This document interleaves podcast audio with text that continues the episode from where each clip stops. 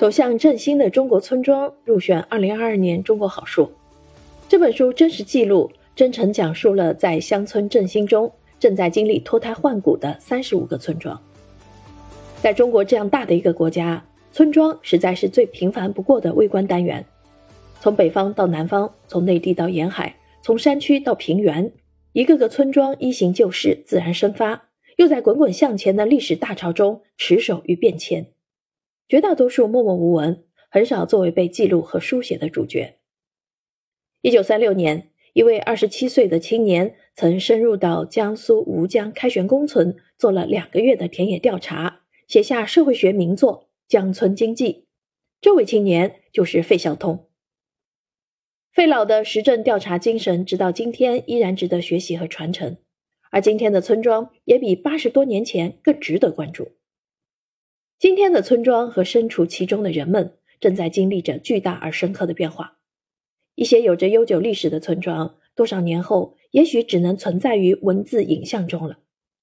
另外，村庄的发展也像海浪起伏一样，伴随新的机遇涌现，不断有新的村庄迎来自己的高光时刻。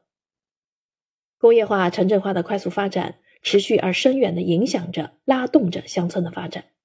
而乡村内部也正在经历着一场脱胎换骨的变革，踏着全面振兴的铿锵鼓点，乡村开始了新一轮的奔跑与善变。也许再过八十年，今天的村庄早已现代化，同时也沧海桑田，恍如隔世。所以有必要在此时认真看看这些平凡的村庄，以真实的书写为他们立传。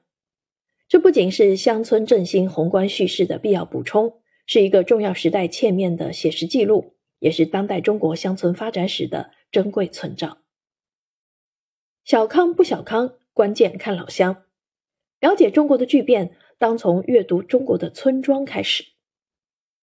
本书里记录的三十五个村庄，分布在不同行政区划、不同地形地貌上，建村年代、历史成因也各自不同。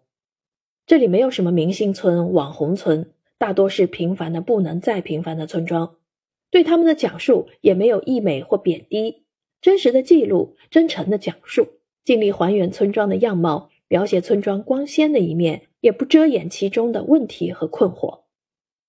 也许正是因为平凡而真实，而这些村庄所经历的，也是中国大多数村庄正在经历的。记录这些村庄，可以让后来人更为客观的了解当下。更为真实的感知本世纪二十年代振兴中的中国村庄。